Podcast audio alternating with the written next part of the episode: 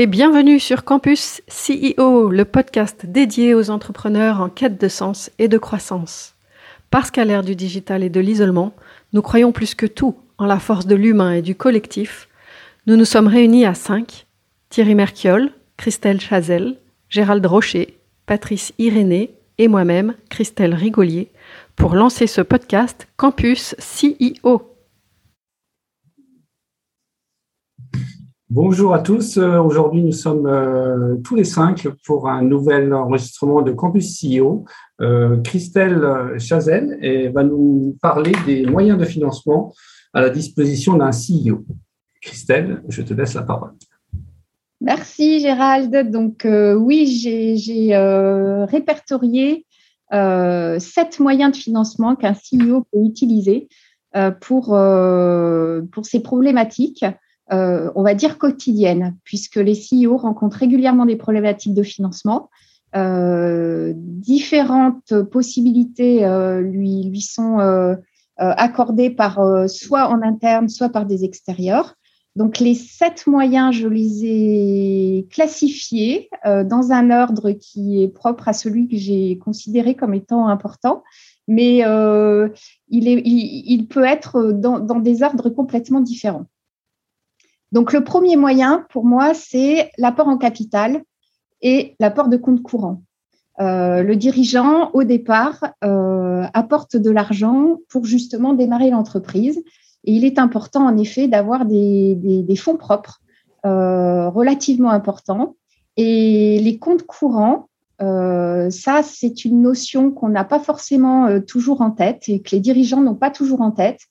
Euh, ce sont des, fonds qu'ils peuvent apporter et qui restent pas dans l'entreprise euh, forcément. Si l'entreprise réussit, si le projet marche super bien, les comptes courants pourront être récupérés plus tard et sont pas bloqués euh, comme ils le sont au titre du capital.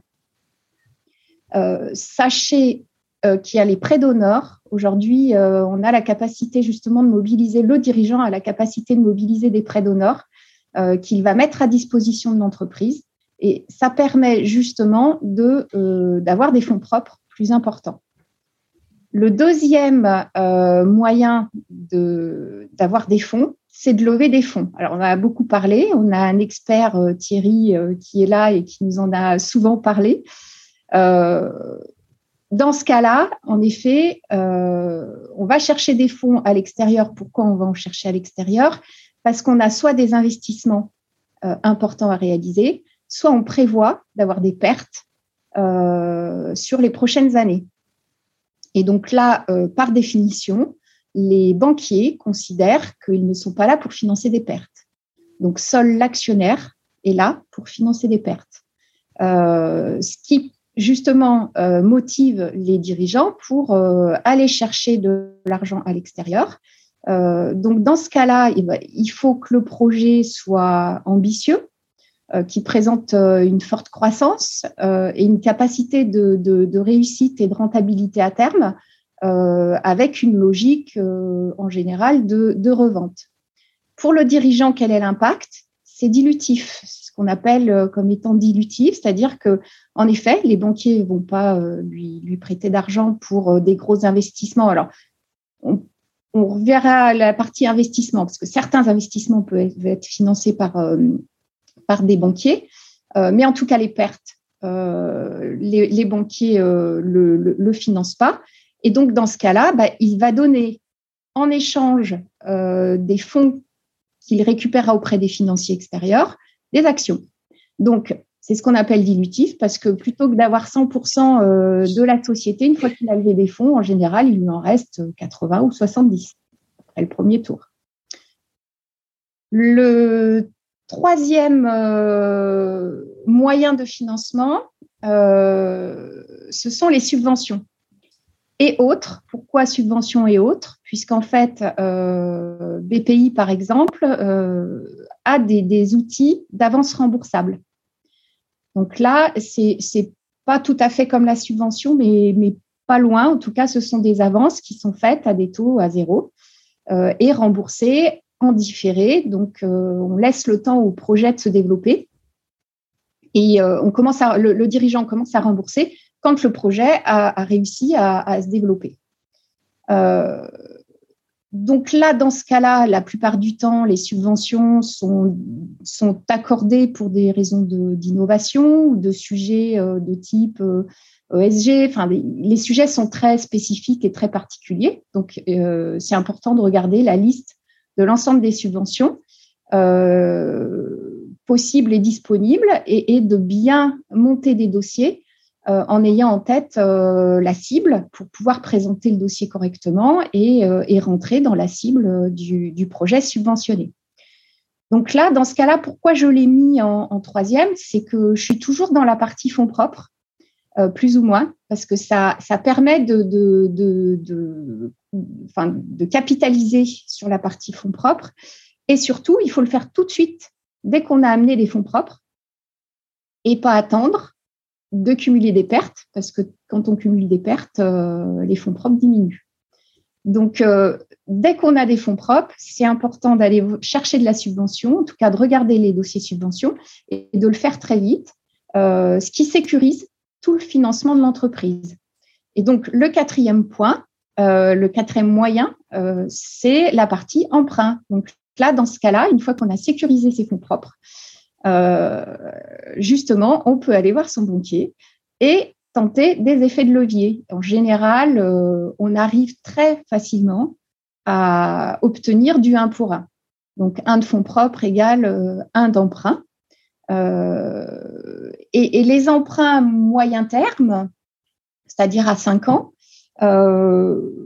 sont en général relativement faciles. Par contre, bah, je l'ai déjà dit, le banquier finance pas les pertes et il finance très peu le BFR.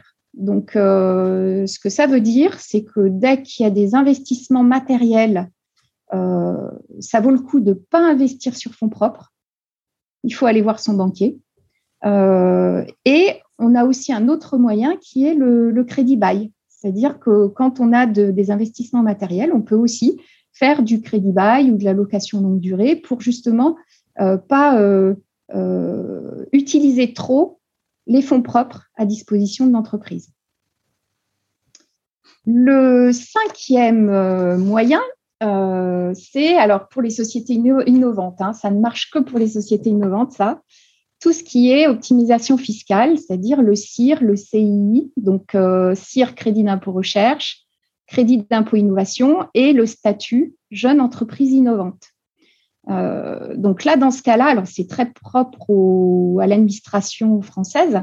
Euh, pourquoi? Parce que la France aide tous les dirigeants qui prennent des risques sur la recherche et donc considère qu'ils peuvent soutenir les dirigeants euh, et la prise de risque euh, qui est faite dans des projets innovation.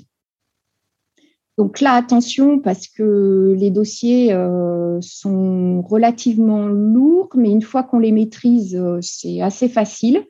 Par contre, il faut être rigoureux et chaque année, le dossier et l'argumentaire, c'est important de l'avoir et, d'être en capacité de justifier à l'administration fiscale pourquoi on est innovant.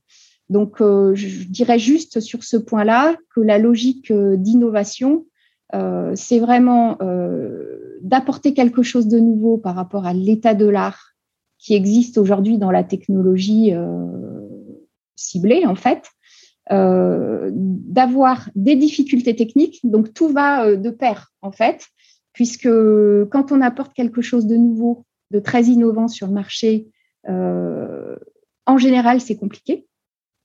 Donc, en fait, euh, c'est important d'avoir en effet des difficultés techniques euh, et des incertitudes. C'est-à-dire, quand on démarre le projet, euh, on considère que on n'a pas la visibilité du résultat que l'on aura. donc, s'il y a incertitude, c'est parfait. Alors, ça, c'est toujours un peu compliqué avec les, ingénieurs qui sont, qui sont dans l'entreprise. Pourquoi? Parce que eux ont l'habitude de présenter le dossier à l'ensemble de, aux dirigeants d'ailleurs, euh, et à l'ensemble des autres salariés euh, sur leur, leur, meilleure vision. Et là, ce qu'on leur demande sur le crédit d'impôt recherche, c'est de faire apparaître tous les problèmes qu'ils ont pu avoir et, de les regarder bien en face, parce que plus ils en ont, plus c'est intéressant pour le crédit d'impôt recherche. Christelle, tu as une question Oui, la différence euh, principale entre le crédit d'impôt recherche et le crédit d'impôt innovation, c'est le niveau de maturité, j'imagine. Oui, alors le crédit d'impôt recherche est financé. Euh, alors là, tu es vraiment dans la recherche et tu apportes quelque chose de nouveau euh, sur, en termes de technologie et il est financé à 30% le crédit d'impôt innovation, c'est une nouvelle notion qui a été créée récemment, enfin non, maintenant, ça existe depuis longtemps où le financement n'est qu'à 20%. Et en fait, là, c'est plutôt une logique de mise sur le marché d'un nouveau produit. Donc, ça a changé un petit peu l'angle d'attaque et, hmm. ça permet de, euh, d'avoir un périmètre plus large, mais que financé à 20%. Euh, le sixième euh, moyen de financement, qui pour moi n'est pas négligeable parce que pour les entreprises qui démarrent, le dirigeant a la capacité de demander des avances clients.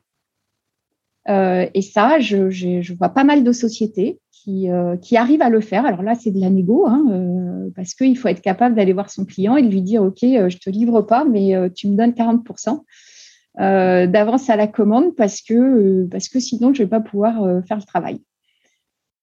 Et ça, ça marche bien et c'est intéressant et c'est à faible coût. Par contre, euh, un point d'attention, c'est important dans l'entreprise de mettre en place une gestion euh, rigoureuse aussi. Pourquoi? Parce que euh, y a un risque de course en avant. en général, les dirigeants qui gèrent l'entreprise à la trésorerie, quand ils ont 40% d'avance sur tous leurs clients, ils ont tendance à dépenser l'argent avant d'avoir livré et donc, il y a un moment donné, ils réalisent qu'il va falloir livrer et qu'ils ont encore besoin d'argent, mais que bah, pour le coup, c'est un peu compliqué. Donc, ça, ça s'utilise très très bien, mais par contre, euh, le gérer euh, et, savoir euh, ce qu'on a fait. Et puis le dernier point que j'ai gardé pour la fin, qui pour moi est quand même très très important, ça va vous étonner, c'est vendre et construire un business rentable. Et en fait, euh, pourquoi je le mets en dernier et pourquoi ça, me fait rire, c'est que je trouve que dans ces, toutes ces, logiques d'innovation, euh, de plus en plus, on nous, on, nous parle de pitch, on nous parle de, de dossiers, de présentation de dossiers, etc. Donc tout le monde euh, sur la communication devient super bon. Euh, par contre, bah, le projet, il faut savoir exécuter, il faut avoir un business rentable quand même, parce que pour moi, euh, toute entreprise est faite pour gagner de l'argent quand même à l'origine. Euh, et donc, c'est le meilleur moyen pour un CEO de garder sa liberté et de faire ce qu'il a envie de faire. Voilà. Alors, je finirai quand même pour dire, bon, pas que la finance. Moi, j'aime beaucoup la notion de prima entreprise Hein, donc, euh, on peut être rentable et chercher la rentabilité, et puis avoir une culture d'entreprise euh, euh, intéressante où la prima entreprise, c'est perma entreprise, pardon. Perma entreprise, c'est prendre soin des êtres humains, préserver la planète, se fixer des limites et partager les surplus. Et ça, moi, j'aime bien. Mais on est quand même dans des logiques où il faut garder de la rentabilité. Voilà, J'en ai peut-être oublié, je ne crois pas. je vous laisse réagir. Merci Christelle pour cette présentation. Je trouve que tu, brosses finalement les dispositifs les, plus, les principaux. Euh, j'ai une question du coup. On, voit bien qu'on a des, plutôt une partie en capital et après une partie plutôt en fonctionnement, on va dire. Euh, c'est vrai que je trouve que dans ces sept moyens, c'est bien que tu fasses tout le, global. Moi, je trouve que les gens vont très très vite vers la levée de fonds. Ils sont en panne, ils ont besoin de fonds et on pense levée de fonds. Et je crois qu'aujourd'hui, on est, enfin en tout cas de mon point de vue, intoxiqué par, tu l'as dit un petit peu, cette communication, les pitchs, ces licornes, etc., etc. Euh, et est-ce que finalement, c'est est-ce que tu pourrais peut-être un peu euh, détailler Et je me dis que c'est pas forcément la première chose à faire, lever des capitaux, puisque tu l'as dit, c'est dilutif, et puis on va avoir euh, un tas de contraintes, des gens en board, etc. Ouais, mais tout dépend. Tout dépend. Et je pense que la première chose pour un CEO euh, à faire, c'est de se poser la question de quel est son projet, qu'est-ce qu'il a envie de faire, euh, et est-ce qu'il a envie de s'amuser un peu avec des investisseurs? Parce que quelque part, aller chercher des fonds, ça permet quand même d'avoir des moyens plus importants, plus rapidement, euh, et d'aller plus vite. Donc, c'est quand même intéressant. En revanche, moi, tous les CEO que je rencontre n'ont pas tous la capacité d'avoir envie de faire ça. Et là, ça devient un vrai problème parce qu'ils lâchent du capital, euh, ils n'ont pas envie de grossir, ou en tout cas, ils vont pas à la vitesse que les investisseurs voudraient voir. Et là, il peut y avoir euh, problématiques et, et, différences de, de, vue et de, stratégie euh, qui fait que, au final, ça bloque, ça bloque un peu tout le monde. Donc, moi, je ne crois pas que. Alors, c'est vrai que la levée de fonds euh, est à la mode, mais je crois vraiment que c'est le dirigeant qui décide quelque part si ça l'amuse d'aller d'avoir un projet ambitieux, d'aller chercher des fonds et de gérer un projet sur, on va dire, une durée de 5 à 8 ans. Parce que finalement, enfin, on n'est pas dans la même logique d'entreprise, en fait. à 5-8 ans, le dirigeant qui va lever des fonds, il doit trouver une solution de sortie. Donc, ce n'est pas l'entreprise familiale. Je ne sais pas si vous m'entendez bien. Oui. Alors, bon, moi, je suis d'accord avec toi, Christelle. Le meilleur argent pour financer une boîte, c'est bien celui des clients. Mais quand tu es dans un domaine deep tech, et les deep tech aujourd'hui sont quand même des boîtes qui vont sans doute révolutionner notre, euh, notre façon de, vivre ou d'utiliser ou de, de, de, consommer de l'énergie euh, ou de se déplacer, ces boîtes deep tech, elles sont comme son nom l'indique, deep tech. Donc, ça veut dire qu'il va falloir des investissements importants avant de trouver ne serait-ce que même un business model. Et donc, ces investissements, c'est pas un plaisir pour les dirigeants d'aller chercher ces investissements. C'est absolument nécessaire. Euh, chez Nubo, on accompagne beaucoup de projets deep tech qui vont lever entre, je dirais, 1 euh, et, et 20 millions d'euros mais euh, ce ne sont pas des plateformes de mise en relation de commerçants pour faire de la, consommation circulaire. Où là, je suis d'accord qu'on peut se débrouiller avec du love money en, bricolant. Mais quand on a des business models deep tech, on est obligé de lever des fonds. Et c'est pas c'est pas une course au fond pour se faire plaisir.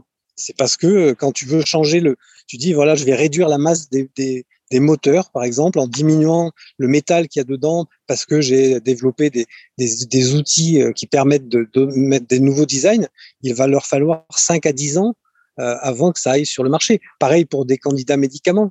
Et donc, c'est conceptuel, je dirais. Mais hein, je suis entièrement d'accord avec toi, mais à la base, Thierry, euh, clairement, il faut que le dirigeant il soit prêt à ça. Mais on est d'accord, hein mais moi, j'ai vu des dirigeants qui n'étaient pas prêts à ça. Et donc ça, ça amène euh, à des choses qui, qui, font que le projet capote. Ah oui, mais de toute façon, si le dirigeant n'est pas prêt à ça, les investisseurs ne viennent pas. Donc euh, du coup, ils ne mettent pas les fonds. Bah, à la limite, sur le premier tour, ça le fera. Peut-être, tu vois. Mais, mais ça ne durera pas. Mais je suis d'accord. Hein. Moi, je mettrais une classification. Il y a des boîtes qui sont obligées de lever des fonds, d'autres qui sont pas obligées, obligées de, lever des fonds. Et je suis le premier à dire, si vous pouvez éviter de lever des fonds, faites-le parce que c'est vraiment pénible, long, euh, difficile et désagréable. Et oui, oui. Alors moi j'ai un exemple, mais je peux pas. Euh, moi je parle pas de mes clients, donc euh, c'est culturel. Blanchir le client? mais, mais j'ai un exemple d'ITEP hein, où en fait, euh, clairement, les, fonds, on n'a pas forcément réussi à, lever beaucoup dès le départ, ça a été compliqué, et on a réussi à, faire avec euh, les banques, avec des petits moyens. Euh, le projet s'est bien développé et les avances clients ont permis de bien sauver les choses. Par contre, DeepTech, attention, il y avait un matériel il y avait du matériel et de l'abonnement. Euh, et on avait capacité, en effet, sur des grands comptes, à aller chercher 40% euh, d'avance. Alors, quand je dis on, c'est pas moi, c'est le dirigeant. Non, ça, ça c'est. Comment? Ça, c'est une partie du crowdfunding, le crowdfunding de pré-vente, c'était ça aussi, hein, de, faire de la pré-vente. Alors, de la pré-vente en B2C, c'est plus facile, mais on peut faire de la pré-vente en B2B aussi, c'est vrai. Ouais. Après, il faut le gérer. Tu pourrais juste nous préciser, Christelle, tu dis des petits moyens, mais juste pour qu'on ait une idée quand même, on, parle de, quel genre de somme pour se financer eh ben, Un petit moyen, euh, en capital, euh, on a obtenu à peu près 500 000 euros max. Enfin, même pas en capital, 250 de capital et 250 de dossier. D'accord. Et les avances? Et les avances 40% sur des sur euh, des, des acomptes euh, commandes en fait relativement importantes. Donc ça veut dire euh, quoi que 500 d'un côté, peut-être 500 d'avance? Oui, alors après on a réussi à faire effet de levier quand même hein, sur les emprunts. Donc derrière, as, on a mobilisé un peu plus d'un million d'euros hein, quand même. Et ah. les avances, les, les, avances ont permis quand même d'avancer et d'être plus confortable. Ouais, c'est ça, tu peux cumuler. C'est parmi ces sept moyens, tu peux les cumuler. Ouais.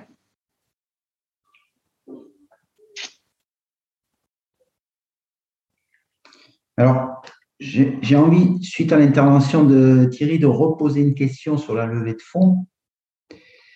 On a bien compris, enfin, ce qu'on comprend, c'est que si on est sur de la recherche lourde, etc., et on comprend qu'il va falloir beaucoup de temps euh, avant de pouvoir euh, mettre sur le marché et se rentabiliser, donc il faudra des fonds. Maintenant, si on revient sur des business classiques où, en fait, il s'agit juste de, mettre sur le marché un produit qu'on est en train de, mettre au point et de, démarcher les premiers clients, est-ce que dans ce cas-là, on peut éviter les levées de fonds? Si on est sur un business plus traditionnel. Bah, moi, je dis, euh, c'est là où ça devient compliqué parce que Thierry a raison euh, sur le fait que ce qu'il faut regarder, c'est quel est le besoin d'investissement à deux ou trois ans. Euh, soit ton besoin d'investissement, tu sais le couvrir, euh, bah, pour le coup, tu vas pas t'embêter à aller chercher des investisseurs. Soit tu sais pas le couvrir, euh, bah, quelquefois, tu n'as pas le choix. C'est vrai. Thierry, tu as une autre réponse à ça? Non. Non, en tout cas, c'est sûr que vendre reste la meilleure euh, source de développement, puisque même tu peux encore plus aller chercher des fonds. Je pense que quand tu as prouvé que ton, ton marché euh, était présent derrière, tu peux, tu peux faire effet de levier aussi dans ce sens-là. Enfin, peut-être que c'est plus rare, je sais pas.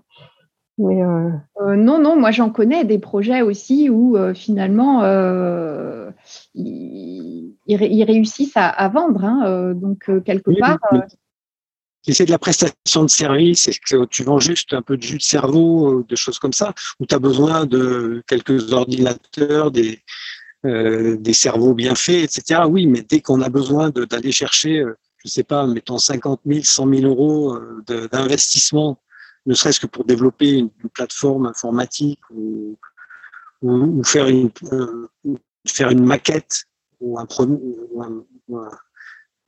oui, une maquette, un prototype, euh, c'est compliqué. Les gens ont du mal à, globalement à, mettre 50 ou 100 000 euros euh, sur le projet euh, juste sur fonds propres, sur leur fonds propres. C'est quand même assez, assez rare. Bah, en tout cas, ça existe parce que moi, j'ai des cas sur Toulouse où, franchement, il y a de beaux projets où tu te dis, bah, eux, ils ont réussi à pas lever des fonds. Quoi.